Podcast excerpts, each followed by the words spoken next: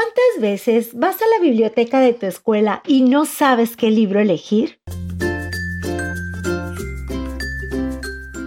Por eso mejor escucha las reseñas literarias de niños para niños y encuentra tu próxima aventura.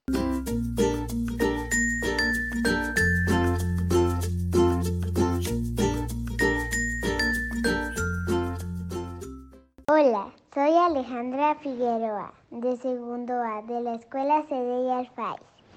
Les vengo a recomendar el cuento de mi vida feliz. Se trata de una niña llamada Daniela, pero solo le dicen Dani, y a una niña se llama Micaela, pero solo le dicen Mica. Otro niño se llama Ed, pero solo le dicen Albóndiga. Y el otro niño se llama Jonathan, le dicen Jonathan. Y pasan cosas Frida, su mejor amiga.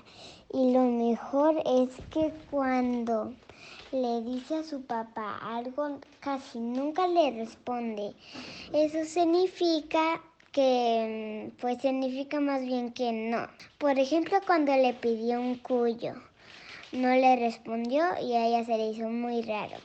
Al final, Frida se va a otro país y como ella había sido muy solitaria, pues no aprendía a tener muchos amigos, pero se cayó y un día vinieron dos niñas a ayudarla y se convirtieron en sus mejores amigas. Y Frida le había dado un collar de Best Friend Forever, que siempre lo tuvo guardado y nadie supo qué pasó con él al final. Este es el podcast. Bye.